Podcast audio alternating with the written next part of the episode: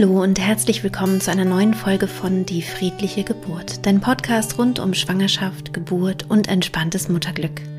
Mein Name ist Christine Graf, ich bin Mama von drei Kindern und ich bereite Frauen und Paare positiv auf ihre Geburten vor.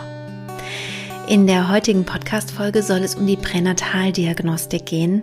Welche Untersuchungen sind sinnvoll? Auf welche kann man vielleicht auch verzichten? Es geht auch darum, wie individuell eine solche Vorsorge ist.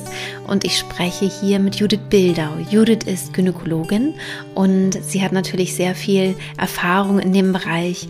Und ich freue mich sehr, dass sie sich Zeit genommen hat, hier darüber zu sprechen und viel von ihrem Fachwissen preiszugeben, mit uns zu teilen. Und ich hoffe, dass du ganz viel viel für dich aus dieser Folge mitnehmen kannst. Wenn du möchtest, kannst du uns auch bei unserem Gespräch sehen. Es wird auch ein YouTube-Video geben. Und nun wünsche ich dir viel Freude mit dieser Folge. Liebe Judith, ich freue mich sehr, dass du Zeit gefunden hast, um mit mir heute über das spannende Thema Pränataldiagnostik zu sprechen. Du wohnst ja in Italien ähm, und ich hatte schon mal das Glück, äh, bei dir zu Besuch zu sein. Ähm, in Rom war das, aber ich glaube, mittlerweile ähm, wohnst du ein bisschen weiter äh, im ländlichen Gebiet und bist Gynäkologin und vielleicht möchtest du dich auch noch mal selber vorstellen. Hallo, liebe Christine, vielen Dank für die Einladung. Ich habe mich total gefreut, auch einfach wieder was von dir zu hören. Und tatsächlich, ja, ähm, also tatsächlich bin ich Frauenärztin. Ich bin Fachärztin für Frauenheilkunde und ähm, Geburtsmedizin. Ich habe den meine, meine Facharztausbildung noch in Deutschland gemacht und habe dann auch in Deutschland gearbeitet und bin dann irgendwann mit meiner Familie nach Italien gegangen. Und wir waren ähm, tatsächlich ja erst in Rom, wo wir dann auch uns das erste Mal gesehen haben. Und ähm, mittlerweile mit der Pandemie und so weiter sind wir quasi, nicht quasi, sind wir, sind wir raus aufs Land in die Toskana gegangen.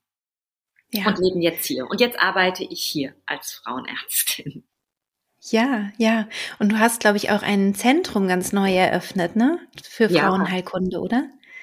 Genau, also ich ähm, habe vorher, gerade während dieser Pandemiezeit, für ähm, die italienische Gesundheitsbehörde gearbeitet. Das habe ich auch sehr gerne gemacht. Und ähm, ja, jetzt habe ich mich aber auch wieder selbstständig gemacht und ähm, habe ein eigenes, äh, ja, wie soll ich sagen, ein eigenes Zentrum, klein aber fein, hier in der Toskana mit ähm, verschiedenen Kollegen und Kolleginnen und ja, unser Herzensprojekt äh, ist es einfach deshalb, weil wir ähm, wieder mehr Zeit für unsere Patienten und Patientinnen haben möchten und sie quasi 360 Grad behandeln worden, also wollen. Also das ist jetzt ganz neu erst gestartet und ich hoffe sehr, dass das viel Anklang finden das glaube ich, das glaube ich und ich drücke auch ganz fest die Daumen, dass es gut startet.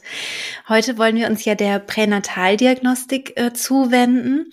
Das ist ein Thema, was glaube ich viele Schwangere beschäftigt und ich habe zuvor bei Instagram eine kleine Umfrage gemacht und ähm, habe einige Fragen zugeschickt bekommen, die ich jetzt einfach mal ähm, dich frage, gemischt mit meinen eigenen Fragen, die mir noch so eingefallen sind und vielleicht fällt dir ja auch noch was ein, wo du sagst, ah, das wäre vielleicht noch wichtig zu wissen woran wir vielleicht nicht so gedacht haben. Ähm, die erste Frage ist ganz besonders spannend. Das ist nämlich, was ist wirklich in der Vorsorge sinnvoll? Und auf was kann man vielleicht auch verzichten? Was denkst du? Christine, wenn es da darauf jetzt eine Antwort, eine ganz einfache Antwort geben würde, würde ich sie euch dir total gerne nennen. Aber die gibt es nicht. Und ähm, die gibt es deshalb nicht, weil jede Frau oder jedes Paar unterschiedlich ist, weil jede Schwangerschaft unterschiedlich ist und weil jede es immer ganz unterschiedliche Bedürfnisse gibt. Ja, also ich erlebe ja sehr viele Frauen, schwangere Frauen und ähm, genauso unterschiedlich erlebe ich auch ihren Zugang zu ihrer Schwangerschaft beziehungsweise das Erleben ihrer Schwangerschaft. Ich habe die Frauen, die ich begleiten darf, die ähm, ein sehr hohes, sehr großes, hohes Sicherheitsbedürfnis haben. Da würde ich anders an eine Schwangerschaftsschwangerenvorsorge gehen als eine Frau oder ein Paar, das sagt, äh, im Grunde äh, möchten wir so wenig wie äh, nötig machen. Und ähm, allein da siehst du schon, es gibt diese zwei verschiedenen äh, Bedürfnisse und deswegen würde ich dann auch diese ganze Vorsorge äh, anders gestalten. Ähm, was ich persönlich wichtig finde, äh, ist ähm, sind die Ultraschall-Screening-Untersuchungen. Da kommen wir Frauenärzte und Frauenärztinnen ja oft so in den Verruf, als ob es da um eine Selektion von ähm, äh, Fehlbildungen oder Auffälligkeiten oder besonderen Kindern äh, geht. Ähm, dem ist aber überhaupt gar nicht so, sondern ich wünsche mir es einfach deshalb, weil eine gute Ultraschalldiagnostik in der Schwangerschaft auch ähm, ja vergesellschaftet ist mit einem sicheren ähm, mit einem soweit man das vor, vorher irgendwie bestimmen kann einem sicheren ähm, Geburtsvorgang ähm, damit meine ich einfach dass eben die Größe des Kindes abgeschätzt werden kann ähm, eventuelle Fehlbildungen ähm, erkannt werden, wo man eben einfach weiß, das Kind braucht danach Kinderärzte und Ärztinnen. Also eine Hausgeburt ist einfach eine schlechte Idee zum Beispiel oder eine kleine Geburtsklinik sehr weit im ländlichen ist auch nicht optimal für das Kind. Ähm, darum geht es vielmehr. Mhm. Und das wäre aber dann die, die Ultraschalluntersuchung und jetzt nicht die Feindiagnostik. Also ich empfehle allen meinen Frauen auch eine Feindiagnostik, gerade aufgrund des Herzens. Es gibt von ähm, der Mutterpass beinhaltet ja drei Ultraschalluntersuchungen. Das ist das erste Screening im ersten Trimester, das zweite Screening im zweiten Trimester und das dritte im dritten Trimester. Und da sieht man schon relativ viel, aber ähm, zum Beispiel das Herz oder zum Beispiel auch nochmal genauer die Organe und so weiter sieht man dann einfach besser ähm, bei der Feindiagnostik. Und man muss auch sagen, dass die Feindiagnostik meistens in spezialisierten Zentren beziehungsweise bei ähm, spezialisierten Pränatalmediziner oder Medizinerinnen durchgeführt wird. Und das hat schon auch seine Berechtigung. Wenn Frauen das nicht möchten, einfach sagen, ich möchte diese drei Ultraschalluntersuchungen, mir reicht das. Wenn irgendwas auffällig ist, gehe ich sofort, wie auch immer, dann ist das natürlich ein absolut gangbarer Weg. Aber mhm. diese Ultraschalluntersuchung empfehle ich auf jeden Fall. Mhm. Es gibt ja auch dieses ähm, Ultraschall, diese Ultraschall-Flatrates, sind die jetzt nicht verboten worden sogar? Da kam nämlich auch eine Frage dazu. Genau. Also ähm, die sind tatsächlich verboten worden. Ich ähm, habe mich neulich mit einer Freundin darüber unterhalten, dass ich ehrlicherweise nicht weiß, wie das jetzt in den Praxen gehandhabt wird. Als ich noch in einer Praxis gearbeitet habe, war das gang und gäbe. Da wurde den Frauen gesagt, am Anfang der Schwangerschaft, als die Krankenkasse, jetzt ich spreche von der gesetzlichen Krankenkasse, die Krankenkasse bezahlt drei Ultraschalluntersuchungen. Da kommt vielleicht noch mal einmal einer irgendwie in der ganz frühen Schwangerschaft dazu oder sowas so in der achten, neunten Woche, um die Schwangerschaft zu bestätigen. Aber ansonsten Ansonsten sind es tatsächlich diese drei Ultraschalluntersuchungen. Und dann hat man ihnen den Frauen oder den Paaren eben vorgeschlagen oder sie bezahlen, ich sage jetzt mal eine Zahl, ich erinnere mich dunkel dran, dass es um diese Beträge ging, um die 200 Euro. Ich denke, das war aber sicherlich immer unterschiedlich. Oder sie bezahlen im Vornherein 200 Euro und dann kriegen sie jedes Mal ein Ultraschall, das heißt alle vier Wochen, wenn sie kommen, beziehungsweise später dann alle zwei Wochen. Mhm. Das war gang und gäbe. Und das wurde dann verboten in dem Sinne, weil es auch immer mehr irgendwie ja auch ähm, Praxen gab, äh, wo auch eben nicht medizinisches Personal gearbeitet hat und diese Flatrates angeboten hat. Und da hat man einfach gesagt, das ist ähm, einfach deshalb ganz, ganz schwierig, Christine, weil ähm, die Frauen oder Paare werden ja in einer Sicherheit gewogen ähm, dass Ultraschall gemacht wird, aber am Ende war es gerade in diesen Einrichtungen, ging es einfach um hübsche Fotos, um Babyfernsehen. Und das hatte keinen medizinischen Nutzen in dem Sinne. Ultraschall ist ein eine medizinische, ein diagnostisches Verfahren, was in fachmännische Hände gehört. Und ich, das war einfach so der Grund, weswegen man da wieder hin zurück wollte. Ja, es gibt auch so das Gerücht, ähm, dass Ultraschall irgendwie laut sei für das Baby im Bauch und das erschrecken würde.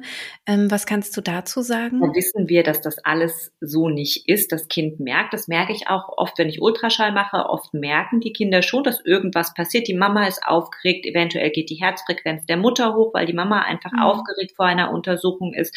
Manchmal sind es auch einfach, es ist eine freudige Erregung, weil sie ihr Kind sieht. Äh, aber sicherlich ist es so, dass Kinder Kinder ähm, da natürlich auch irgendwie Antennen für haben. Aber nochmal, auch die Ultraschallwellen sind nicht gefährlich für das Kind. Super. Das wissen Vielen wir ganz, ganz viele Studien zu. Das können wir mittlerweile sehr sicher sagen. Aber das war nicht der Grund, warum das verboten wurde. Das wurde dann von verschiedenen Vereinen irgendwie, wurde das dann quasi so gedreht, dass gesagt wurde, ah, wir haben doch schon immer gesagt, Ultraschall ist gefährlich, aber darum ging es gar nicht. Es ging darum, dass es einfach in fachmännische Hände gehört als diagnostisches Mittel. Ja, ja, vielen Dank. Ähm, was hat es mit der Nackenfaltenmessung auf sich, beziehungsweise mit dem Harmonietest? Jetzt müssen wir das so ein bisschen auseinanderklamüsern, weil die Nackenfaltenmessung ähm, ist nicht der Harmonietest. Genau. Nackenfaltenmessung ist erstmal nur eine Ultraschalluntersuchung. Da wird die Flüssigkeitsansammlung in einer bestimmten Woche, also von der 11 plus 0. Schwangerschaftswoche bis zur 13 plus 6. Schwangerschaftswoche, wird quasi die Flüssigkeitsansammlung ähm, unter der Haut des Nackens des Kindes gemessen. Das Erstsemester-Screening wiederum beinhaltet einmal die Nackenfaltenmessung, ähm, dann eine Anamnese, zum Beispiel das Alter der Mutter und eine Blutentnahme. Das Paket ist dann das Erstsemester-Screening. Und der Harmony-Test, der Harmony-Test ist ein kommerzieller Name, so heißt das Produkt. Es gibt viele verschiedene andere Tests mittlerweile auf dem Markt, Prena-Test, Panorama-Test und so weiter. Das ist der NIPT, der nicht-invasive Pränataltest. Das ist der sollte auch immer mit einer Ultraschalluntersuchung kombiniert werden, ganz wichtig. Aber da wird ähm, kommt, kommt es zu einer, also wird das mütterliche Blut untersucht, aber im Gegensatz zum Erstsemester-Screening werden da keine mütterlichen Hormone, Schwangerschaftshormone bestimmt, sondern es gibt tatsächlich die Möglichkeit, ähm, die fetale, durch das mütterliche Blut, die fetale DNA, also die fetalen Chromosomen untersuchen zu können. Das ist dann der sogenannte NIPT oder Bluttest. Und beide haben ja den gleichen Sinn sozusagen, oder? Genau, also nochmal, was mir ganz wichtig ist zu sagen, Christine, ist, dass beide Untersuchungsverfahren Screening-Untersuchungen sind. Also es ist kein diagnostisches Mittel wie zum Beispiel eine Fruchtwasseruntersuchung, eine Amniozentese, ähm, sondern es ist, man benutzt beide Untersuchungsverfahren, um ein individuelles Risiko zu ermitteln.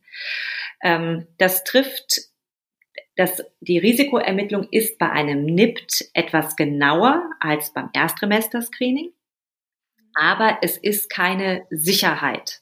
Das muss man vorher einfach immer erklären, damit ähm, die Frauen und Paare wissen, was das für Untersuchungen sind, damit sie sich einfach auch entscheiden können, ob das für sie in Frage kommt, ob sie das möchten oder nicht.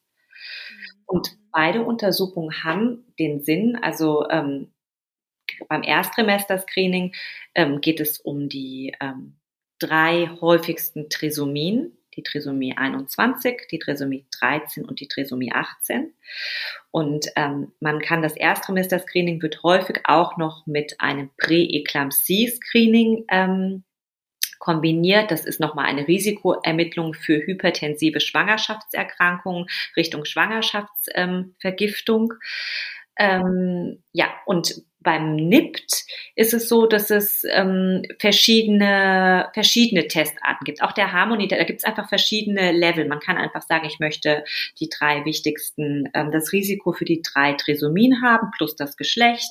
Es gibt da verschiedene Level. Das ist wie so ein Baukastensystem. Oder man sagt mittlerweile, man, man sagt, ich will noch irgendwelche anderen genetischen Erkrankungen, Mikrodeletion und was weiß ich. Also das kann man ähm, einfach staffeln. Das kann man einfach, kann man wählen sozusagen sagen. Ist natürlich dann auch mit einem anderen Kostenspektrum verbunden. das heißt, das, mhm. Entschuldigung, beim Erstsemester-Screening ähm, wird Ultraschall gemacht und vielleicht hat der Frauenarzt oder die Frauenärztin schon eine Idee, was das Geschlecht betrifft, aber es wird nicht das Geschlecht ermittelt. Das wiederum wird beim NIPT gemacht und das ist auch ein Grund, warum manche Paare oder Frauen ein NIPT durchführen lassen. Und dieser NIPT, das ist eben immer dieser Bluttest bei der Mutter. Genau, der aber auch, und das ist mir wirklich nochmal ganz wichtig zu sagen, der sollte auch immer mit einem Ultraschall kombiniert werden. Mhm. Ja, ja. Und wird das, und wann wird der durchgeführt? Also ist das ungefähr zur gleichen Zeit oder kann man sich entscheiden, ich möchte nur das eine, nur das andere? Ähm, wie, was hast du da für, für Erfahrungen oder was findest du sinnvoll? Der Unterschied zwischen dem Erstsemester-Screening und dem NIP-Test ist auch der Zeitintervall, in dem man die beiden Tests durchführen kann. Wie gesagt, das Erstsemester-Screening ist tatsächlich in diesen Wochen am, im, zu Beginn der Schwangerschaft. Den NIPT wiederum kann man im Grunde die ganze Schwangerschaft durchführen. Ab der elften Schwangerschaftswoche, vorher noch nicht, weil es da die fetale DNA, die Fraktion ist einfach noch zu niedrig. Ähm, aber ab der elften Schwangerschaftswoche kann man diesen Bluttest plus Ultraschalluntersuchung machen. Ähm, also man muss es einfach, ähm, da kommen wir wieder zu der Frage, was ist sinnvoll, was sollte gemacht werden, wo ich mich ja echt wehren möchte, irgendwie Frauen da irgendwo hinzuführen. Aber ich habe viele Frauen als Beispiel, die sagen, ähm, ich mache das Erstsemester-Screening. Wenn da irgendwas ist, gehen wir dann weiter und machen auch den NIPT. Ich habe kein Risiko, ich bin jung, ich habe, ähm, ja, ich mach einfach dieses Erstsemester-Screening und gebe jetzt nicht wie viel Geld für diesen NIPT meinetwegen aus. Wobei, wenn das Erstsemester-Screening auffällig ist, wird in der Regel auch der NIPT von der Krankenkasse bezahlt. Mhm. Ähm, das ist zum Beispiel ein gangbarer Weg. Oder es sind Frauen, die sagen, nein, nein, ich will gleich das ähm, komplette Programm. Also wir haben eine Sicherheit beim NIPT von ungefähr 99 Prozent, was die Trisomien angeht. Ich möchte das, möchte, für mich ist das total wichtig, da dieses Sicherheitsgefühl haben zu können, zu haben. Ich mache sofort diesen NIPT. Ja, bei den Trisomien gibt es ja unterschiedliche ähm, ja, Schwierigkeiten. Also manchmal kommt es ja auch zu Herzproblemen, zum Beispiel im, im Zuge ähm, einer Trisomie. Mm, bei mir war es damals so, ich war ja noch, war noch sehr, sehr jung, als ich äh, begonnen habe, Kinder zu kriegen, dass ich gesagt habe, ach, ich will das gar nicht wissen. Heute ähm, würde ich bin ich ja ein bisschen älter, kenne mich ein bisschen besser aus und würde wahrscheinlich eher sagen, ich möchte es wissen, um halt falls irgendwas sein sollte, dann eben auch ähm, bei der Geburt ähm, dem Kind die Umgebung zu geben, die am sichersten ist, sozusagen. Ähm, spricht aus deiner Sicht etwas dagegen zu sagen, ich möchte, ich möchte eigentlich das gar nicht wissen? Also ich als Ärztin, ich bin ja, ich bin ja, wenn ich Frauenärztin bin, bin ich ja auch immer irgendwie so Anwältin des Kindes, sage ich mal. Das hört sich jetzt irgendwie krasser an, als ich das eigentlich meine. Ähm, weißt du, ich habe auch schon eben in ländlichen Geburtskliniken gearbeitet und der Weg in eine Kinderklinik kann verdammt lang sein. Ähm, ich trage immer alles mit meinen Patientinnen, aber ich ähm, habe das zum Beispiel in Deutschland dann auch so gemacht, dass wenn sie das alles gar nicht machen wollten, dass sie ähm, doch dann zumindest einmal zu einem Spezialisten gehen und die wichtigsten Organe angucken lassen, vor allem das mhm. Herz. Ja, beziehungsweise gerade wenn es Richtung Hausgeburt ging, Christine, was dann ja auch oft ein Wunsch ist, oft ist es so, dass Frauen, die sagen, ich möchte so wenig Diagnostik wie irgendwie geht und ich würde am liebsten auch so natürlich entbinden wie irgendwie geht und das ist dann meistens zu Hause, dass zumindest gerade auch vor der Geburt wirklich nochmal nach dem Gewicht geschaut wird, um zu gucken, wie wahrscheinlich es ist, dass das Kind problemlos den Geburtskanal passieren kann. Mm, mm. Das Blöde bei dieser, bei der, bei der äh, Feststellung des Gewichts ist ja, dass es oft auch, äh, ja, dass, dass sich verschätzt wird sozusagen. Ne? Das, also das habe ich schon häufig gehört, dass so, dass der Unterschied oft zu hoch ist, ne, zwischen dem, was gemessen wurde und was dann wirklich das Gewicht des Kindes war. Das ist häufig so, das stimmt. Wichtig ist, ähm, dass man zum Beispiel eine Gewichtsschätzung am besten immer bei demselben Arzt in der, oder Ärztin in derselben Praxis machen lässt, weil es gibt einfach Unterschiede zwischen Arzt und Ärztin. Also zwischen, wenn, wenn der eine Arzt misst eher so, der andere so oder die andere Ärztin eher so, beziehungsweise auch die Ultraschallgeräte. Also das ist, um da so einen linearen Verlauf, um eine Abschätzung zu haben, ist es eigentlich immer ganz gut, wenn man das an einer Stelle machen lässt. Aber es ist natürlich auch, äh, also man sagt sogar, dass bis zu 500 Gramm an, an Divergenz dann mhm. letztendlich zum Geburtsgewicht normal ist. Aber ein erfahrener Ultraschaller, eine erfahrene Ultraschallerin kann schon irgendwie eine Risikoeinschätzung abgeben, wie groß der Kopf ist und ob da, ob, ob ob da Bedenken bestehen, sagen wir mal so. Ich meine, die Geburt ist immer noch ein natürlicher Prozess und man, aber wie gesagt, ähm, das ist schon eine Empfehlung, die ich meinen Frauen mit auf den Weg gebe. Man tut gut daran, wenn man ähm, die Möglichkeit hat, hier wir in dieser in dieser in diesem reichen Teil der Welt, es ist einfach so, ich muss es so sagen, ähm, solche Untersuchungen machen zu können zum Wohle des ja. Kindes. Ja, genau, genau. Ich würde gerne noch mal zurückkommen zum Thema Trisomie. Ähm, muss man vor, ähm, vor einem Befund Trisomie 21 Angst haben? Ich habe ähm, da schon ja viele Gespräche geführt und und ähm, habe so den Eindruck, dass häufig den Frauen, wenn so eine Auffälligkeit ist, ähm, suggeriert wird, ähm, ja jetzt ist eben der Weg, ähm, das Kind sozusagen abzutreiben. Also dass das irgendwie sehr schnell den Frauen ans Herz gelegt wird. Ich weiß, du bist eine ganz andere Frauenärztin, mhm. ähm, aber ja, wie, wie, wie siehst du das? Also muss man, muss man Angst davor haben, vor, vor so einer Diagnose? Ähm, ich würde ja so gerne ähm, immer auch, auch wie soll ich sagen, das ist so ein, so ein ganz schwieriges und heikles Thema, weil ich jede Familie, egal wie sie sich entscheidet, verstehen kann. Ähm, und gleichzeitig gibt es ja so, so wundervolle äh, Menschen, die, die diese Diagnose haben. Ähm, was sind da so deine Erfahrungen? Ähm, ist eine sehr schwierige Frage, finde ich, Christine. Auch wieder. Ja. Pränatalmedizin beinhaltet so viele schwierige Fragen, finde ich. Das stimmt. ähm, nein. Angst haben, nein. Nein, nein, nein. Aber auch da weigere ich mich irgendwie, ähm, den Frauen oder den Familien ein Gefühl vorgeben zu wollen, was ich jetzt aus meiner Distanz irgendwie äh, fühle oder wie, wie ich die Sache einschätze. Ähm, ich glaube, es gibt einfach Familien oder auch Frauen, wo ein besonderes Kind, und das ist jetzt, wir reden jetzt von Down-Syndrom, aber es gibt ja auch viele andere äh, Erkrankungen, chronische Erkrankungen und so weiter, die das Leben sicherlich bereichern, völlig klar, aber die es auch schwerer machen, organisatorisch, innerfamiliär und so weiter. Und ähm, sicherlich muss man sich mit so einer Diagnose auf ein Abenteuer einlassen. Man muss das äh, annehmen können und wollen. Und es muss, so, so, es muss häufig auch zum Beispiel, das darf man gar nicht unterschätzen, das wirtschaftliche Setting irgendwie geben für ein besonderes Kind. Ähm, ja.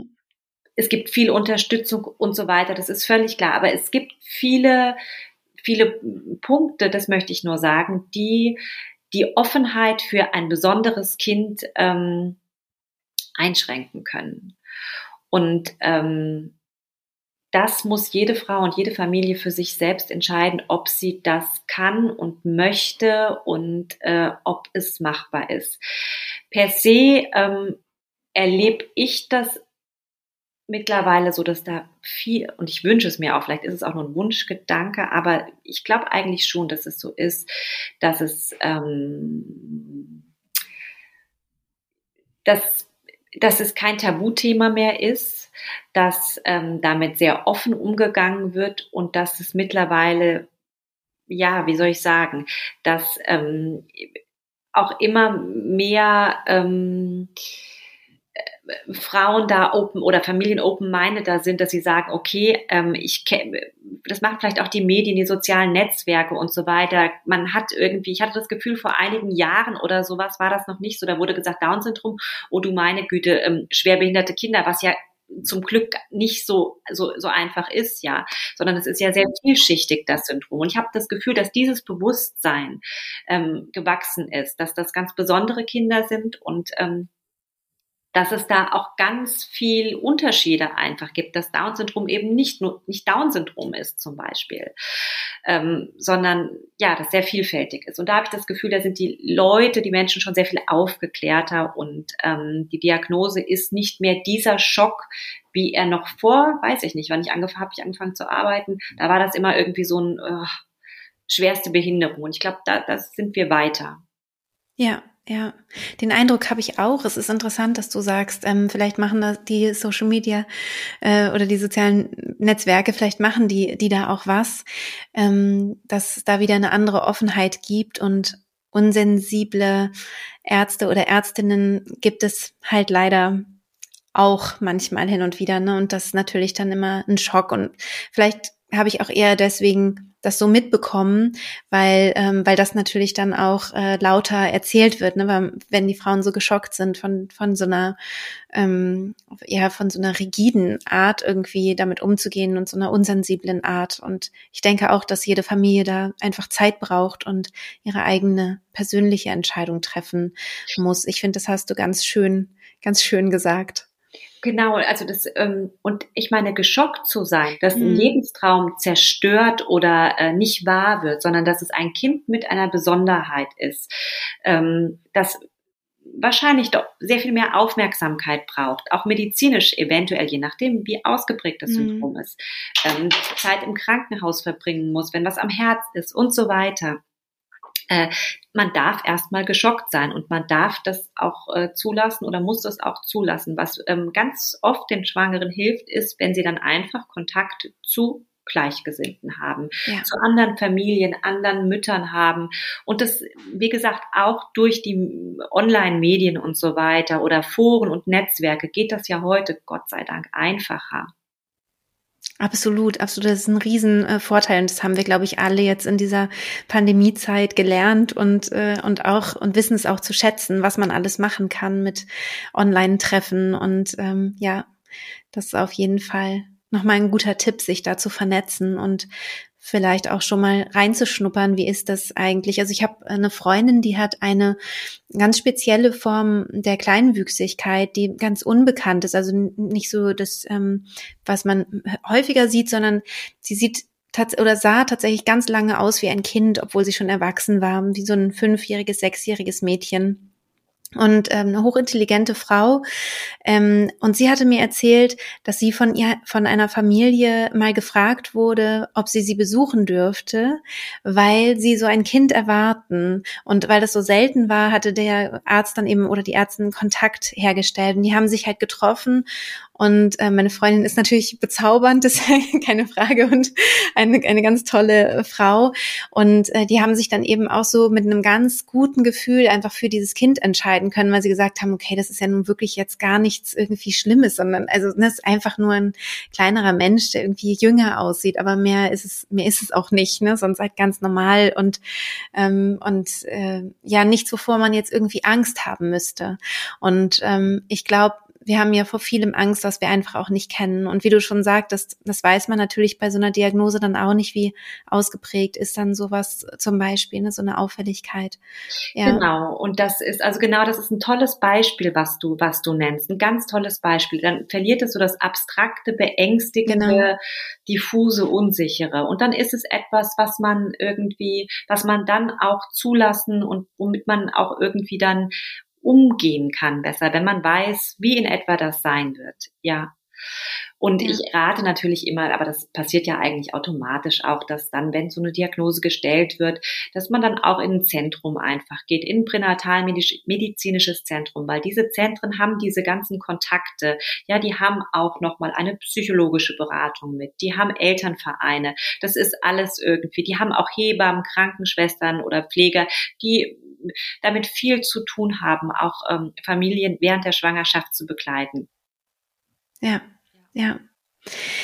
Ähm, jetzt komme ich zu einer, zu einer nächsten äh, Frage. Und zwar sollte man bei jedem Kind die gleiche Diagnostik äh, walten lassen, sozusagen. Ähm, auch das ist individuell, also total, also in jeder Schwangerschaft, das muss man einfach sagen, werden die Karten neu gemischt. Es ist wieder ein Mischen der, der mütterlichen und väterlichen Chromosomen und es gibt ja auch noch andere Sachen außer Chromosom, chromosomalen Erkrankungen oder äh, genetischen Erkrankungen, ja. Also es ist immer alles neu. Ich erlebe es eher andersrum, Christine, und das ist auch das, was du jetzt gerade oder vorhin gesagt hast, ja, dass ähm, in der ersten Schwangerschaft viele Frauen und Familien eher recht, recht unbekümmert irgendwie äh, reingehen und sagen, ach, das wird schon alles und so weiter. Und mit steigendem Alter und mit steigender Verantwortung und so weiter wird dann oft mehr Diagnostik gewünscht. Man hat dann vielleicht irgendwie, je älter man wird, also äh, auch schon gehört, was alles so passieren kann. Man kennt dann vielleicht eine Bekannte oder eine Freundin, wo das und das in der Schwangerschaft aufgefallen ist. Und ich erlebe es eher so, dass mit weiteren Schwangerschaften mehr Diagnostik gewünscht wird. Ob das ja sinnvoll ist oder nicht, aber das ist eben das mit dem äh, ganz persönlichen Bedürfnis. Ja, ja, genau. Ich fand das auch so toll. Wir hatten ja schon mal gesprochen, ähm, als ich bei dir zu Besuch war über Ultraschalls und da hattest du gesagt, na ja, wenn eine Frau ähm, große Angst hat zum Beispiel und sich total unsicher ist, dann wäre es für dich auch eine Indikation für einen weiteren Ultraschall. Also einfach dieses ähm, nicht so rigoros zu sagen, es gibt halt nur diese drei oder es gibt gleich eine, eine Flatrate, sondern zu sagen, ich gucke eben wirklich auf die Frau und ähm, schaue, was sie eben braucht. Und ähm, das ist nicht nur immer etwas Körperliches, sondern manchmal ja. ist es auch die Psyche, ne, die einfach, wenn eine Frau verunsichert ist und gucken möchte, ist alles in Ordnung, können wir nochmal schauen, dass man da eben dann auch flexibel reagiert als Gynäkologin. Das ja. ist ja dann auch wiederum eine medizinische Indikation. Oder wenn eine genau. Frau mehrere Fehlgeburten in ihrer Vorgeschichte hat. Ja, ja. das ist natürlich ein andere, habe ich ja andere medizinische Möglichkeiten, das zu begründen, warum ich einfach äh, zwei, drei, vier, fünf Ultraschalls mehr äh, machen kann. Oder so. Hast du, ja. Hast du auch den, den Eindruck, dass, ähm, dass besonders viele er Ergebnisse von so, ähm, ja, von Ultraschalls oder Untersuchungen auffällig sind, obwohl sie eigentlich, obwohl eigentlich alles in Ordnung ist? Also dafür gibt es Zahlen und die habe ich jetzt einfach mal rausgesucht vorhin als auf mhm. der, oder ähm, in der Vorbereitung auf unser Gespräch. Wenn man guckt, dann besteht natürlich immer die Möglichkeit, dass was gesehen wird. Und beim Ultraschall spreche ich jetzt einfach davon, dass gesagt wird, oh, ähm, wir haben jetzt irgendwie, jetzt sieht's mir doch ein bisschen kleiner aus oder dass es nicht irgendwie stetig wächst, deswegen machen wir nochmal eine Kontrolle zum Beispiel. Das jetzt bezüglich Ultraschalluntersuchungen. Also wenn ich gucke oder eine Verlaufskontrolle mache, dann ist natürlich immer möglich, dass ich dann lieber nochmal gucken möchte. In dem Moment, wo ich das einer Frau oder einem Paar sage, ist das natürlich verunsichernd irgendwie, weil gedacht wird, oder ist ja irgendwas nicht in Ordnung, da stimmt was nicht, hätten wir doch den Ultraschall nicht gemacht, am Ende ist dann doch alles gut, ist ja meistens dann zum Glück so. Ähm, und dann war die ganze Aufregung umsonst. Aber das ist halt das ähm, Prinzip der medizinischen Versorgung. Wenn man schaut, kann man was mhm. sehen. Und dann ist es natürlich unsere ärztliche Aufgabe, auch äh, weiter zu gucken. Bei den ähm, nicht-invasiven Tests, wie zum Beispiel dem Erstrimester-Screening, äh, Christine, oder dem NIPT, da gibt es Zahlen zu. Ähm, weil ich auch immer wieder gefragt werde, äh, wie hoch ist denn die Sicherheit oder die Wahrscheinlichkeit, dass das mhm. Ergebnis richtig ist. Und ich finde, das muss jeder Frauenarzt oder jede Frauenärztin dem Paar oder der Frau auch sagen, weil diese Tests haben einfach eine eine Limitation, sage ich mal. Also zum Beispiel beim Erstrimester-Screening ist es so, dass ähm, das Pi mal Daumen, sag ich mal, eine ähm, Entdeckungsrate zwischen 80 und 90 Prozent hat. Mhm. Nackenverhaltenmessung plus diese Biochemie und ähm, wenn ich noch andere ultraschalltechnische Parameter mit reinnehme, wie das Nasenbein, wie ähm, ähm, den Ductus venosus, wie eine Herzklappe, dann komme ich auf eine Entdeckungsrate von 90 Prozent, sage ich mal, sogar mhm. vielleicht ein bisschen mehr. Falsch positiv, das wissen wir, sind 5 Prozent, um die 5 Prozent. Das okay. heißt, es wird Frauen gesagt, hier ist etwas auffällig, das Erstrimester-Screening ist auffällig. Fünf Prozent, also fünf Frauen von 100 Frauen wird gesagt, dass es, da es gibt eine Auffälligkeit, obwohl es eigentlich keine Auffälligkeit gibt. Beziehungsweise mhm. hoffe ich, dass jeder Arzt oder jede Ärztin nicht sagt, da ist was, sondern ähm, mhm. der Test, da ist eine Auffälligkeit im Test. Das heißt nämlich eben noch lange nicht, dass es dann wirklich auch so ist. Und dann schließt man diagnostische Schritte an. Das muss man nur den Frauen und Paaren sagen, dass es eine minimal prozentuale Wahrscheinlichkeit gibt, dass ein falsch positives Ergebnis bei rauskommt. Ja. Das heißt, sich also erstmal wirklich nochmal entspannen, wenn man, ähm, wenn man hört Auffälligkeit, das ist ja auch das Blöde, dann gibt es so lange so eine Unsicherheit. Also selbst wenn jetzt irgendwie eine genau. Auffälligkeit ist, und man sagt, ja, aber das ist ja gar keine schlimme Auffälligkeit zum Beispiel. Das ist einfach nur anders. Also ich, aber erstmal weiß man ja überhaupt gar nicht, ne? Wenn es einfach heißt, es ist was komisch, dann genau. kommen ja die ganzen Ängste hoch. Ja. Und beim NIPT, bei diesem ähm, nicht-invasiven mhm. Pränataltest wiederum, das hat eine Trefferwahrscheinlichkeit, also eine Erkennungswahrscheinlichkeit von über 99 Prozent.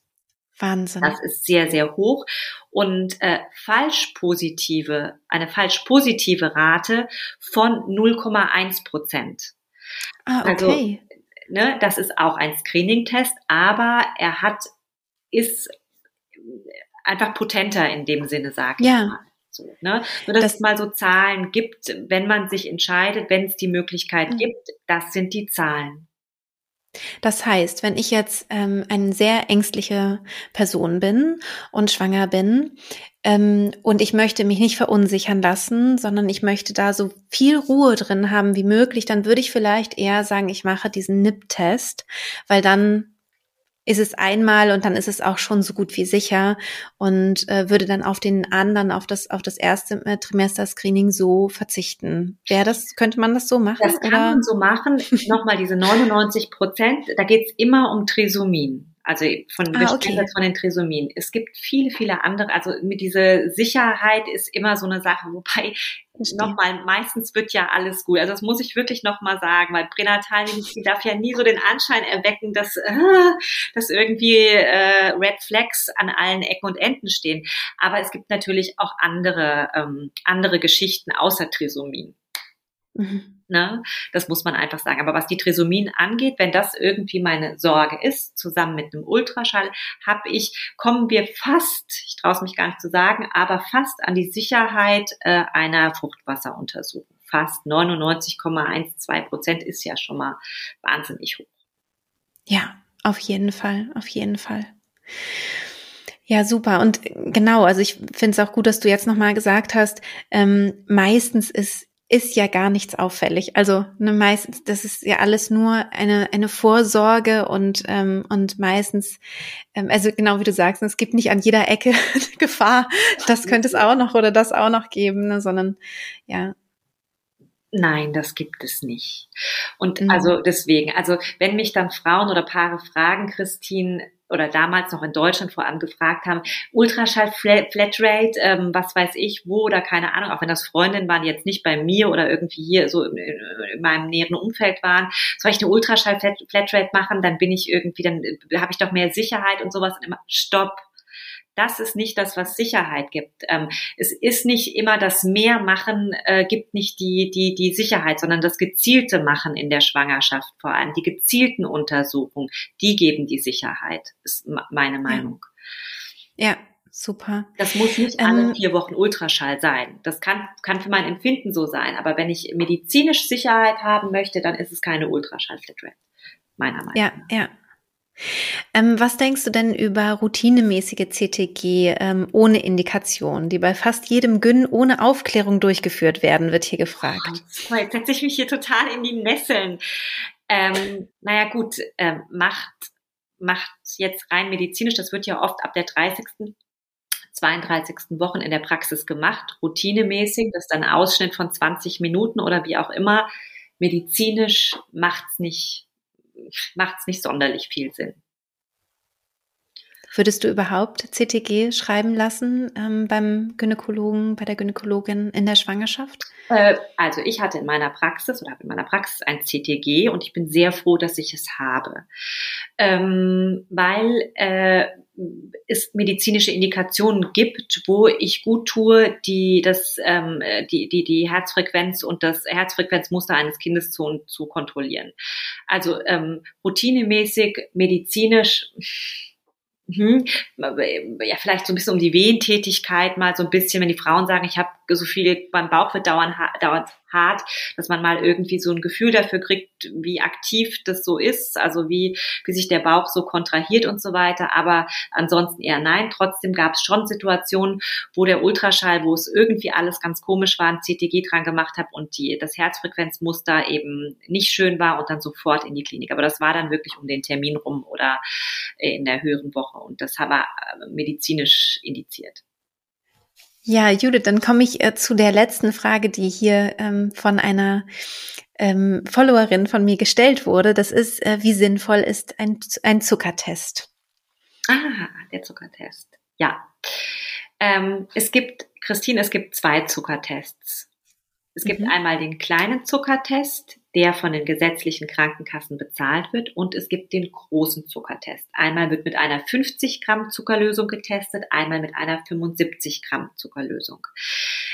Der Unterschied zwischen beiden Testarten ist nicht nur, dass die Krankenkasse den einen Test bezahlt, den kleinen, und den großen in der Regel nicht, also nur auch bei medizinischer Indikation, sondern auch, dass bei dem kleinen Test kein nüchtern Blutzucker bestimmt wird, sondern ich gehe in die Praxis, wann auch immer, oder in die Klinik, wo auch immer, äh, trink diese 50 Gramm Zuckerlösung und nach einer Stunde kriege ich dann eine Blutentnahme. Und wenn der Wert, äh, es gibt einen Richtwert, wenn der unterschritten ist, dann ist alles gut, wird gesagt. Oder das ist, das ist, ja, das ist die Definition, dann ist es okay. Wenn er über diesem Grenzwert liegt, ähm, muss der große Zuckertest angeschlossen werden. Wir wissen nur, dass ähm, es im Schwangerschaftsdiabetes äh, auch einfach sein kann, dass, oder überhaupt beim Diabetes, dass der Nüchternwert zu hoch ist, grundsätzlich zu hoch ist und nicht nur nach Glucose, nach Zuckeraufnahme. Das heißt, beim Großzuckertest wird einmal ein Nüchternwert bestimmt, dann wird eine 75 Gramm Zuckerlösung getrunken, dann nach einer Stunde und dann nach zwei Stunden. Und dieser Nüchternwert fehlt beim kleinen Zuckertest. Ähm, und ich habe es auch schon erlebt und es passiert auch, dass dem kleinen Zuckertest ein Schwangerschaftsdiabetes durchrutscht. Okay. Und ähm, wenn mich dann schwangere Frauen nach sinnvollen Igelleistungen fragen, dann ist das durchaus die Investition. Ich weiß nicht, damals hat er irgendwie 30, 35 Euro gekostet. Ist es was, was ich für sinnvoll halte? weil ein ja. Schwanger, ein nicht eingestellter Schwangerschaftszucker kann einfach Probleme machen, sowohl für die Schwangerschaft als auch für das Kind später und auch für die Zeit nach der Geburt. Und auch ein Baby, ähm, das ähm, während der Schwangerschaft einen Schwangerschaftszucker erlebt hat, sollte auch nach der Geburt ein bisschen anders überwacht werden als ein Kind, wo es eben keinen Schwangerschaftszucker gab. Also das ja. hat eine Konsequenz, denke ich. Ja, Vielleicht können wir ja noch mal eine eine Podcast Folge aufnehmen zum Thema sinnvolle Igelleistung. Ja. Igel bedeutet, dass die Leistung nicht von der Krankenkasse bezahlt wird in der Regel. Also was ist da sinnvoll und was worauf kann man auch verzichten? Das wäre doch vielleicht mal was für die Zukunft, wenn du Lust hast, Judith. Sehr sehr gerne, weil genau, die gibt's eben doch auch diese und es ist nicht alles Geldmacherei oder irgendwie, ähm, sondern kann auch wirklich gibt so ein paar Sachen, die sind wirklich eine gute Investition. Ja. Judith, ich danke dir sehr, dass du hier ähm, dein Wissen mit uns geteilt hast. Gibt es noch etwas, was du zum Abschluss vielleicht den Frauen mitgeben möchtest? Ich wünsche mir, Christine, dass jede Frau ihre Schwangerschaft so gestaltet, wie sie es möchte. Ich finde das so, so wichtig. Und dass ähm, jede Frau es schafft, äh, die Ohren auch mal zuzumachen und auf das eigene Gefühl zu hören und äh, zu schauen, was für das eigene Sicherheitsgefühl wichtig ist. Und das ist individuell. Und das kann bei der Freundin, bei der Schwester, was weiß ich, völlig anders sein. Aber es ist eigentlich ja. auch egal. Absolut. Also ich stimme dir sehr zu und schicke dir ganz, ganz liebe Grüße in die Ferne, in die Toskana. Und ja, hoffentlich bis bald, liebe Judith. Ich danke dir, Christine. Vielen, vielen Dank. Ja, das war's mit dem Interview mit Judith Bildau. Ich freue mich sehr, dass sie hier bei uns zu Gast war und als ich bei ihr in Rom war, da hatten wir auch ein Video aufgenommen. Wir haben ein Interview geführt, das noch nicht veröffentlicht ist. Und jetzt haben wir uns gesagt, jetzt ist doch ein guter Zeitpunkt, das auch zu veröffentlichen. Das findest du ebenfalls auf YouTube. Und ich hoffe, dass du auch damit ganz viel Freude hast und viel lernen kannst, viel mitnehmen kannst für dich und deine Schwangerschaft, falls du gerade schwanger bist. Auch von dieser Folge wird es wieder einen Instagram-Post geben. Ich freue mich auch sehr über eure äh, Fragen, die ihr zuvor geschickt hattet, ähm, die ich dann an Judith weitergeleitet habe und die wir hier heute besprochen haben.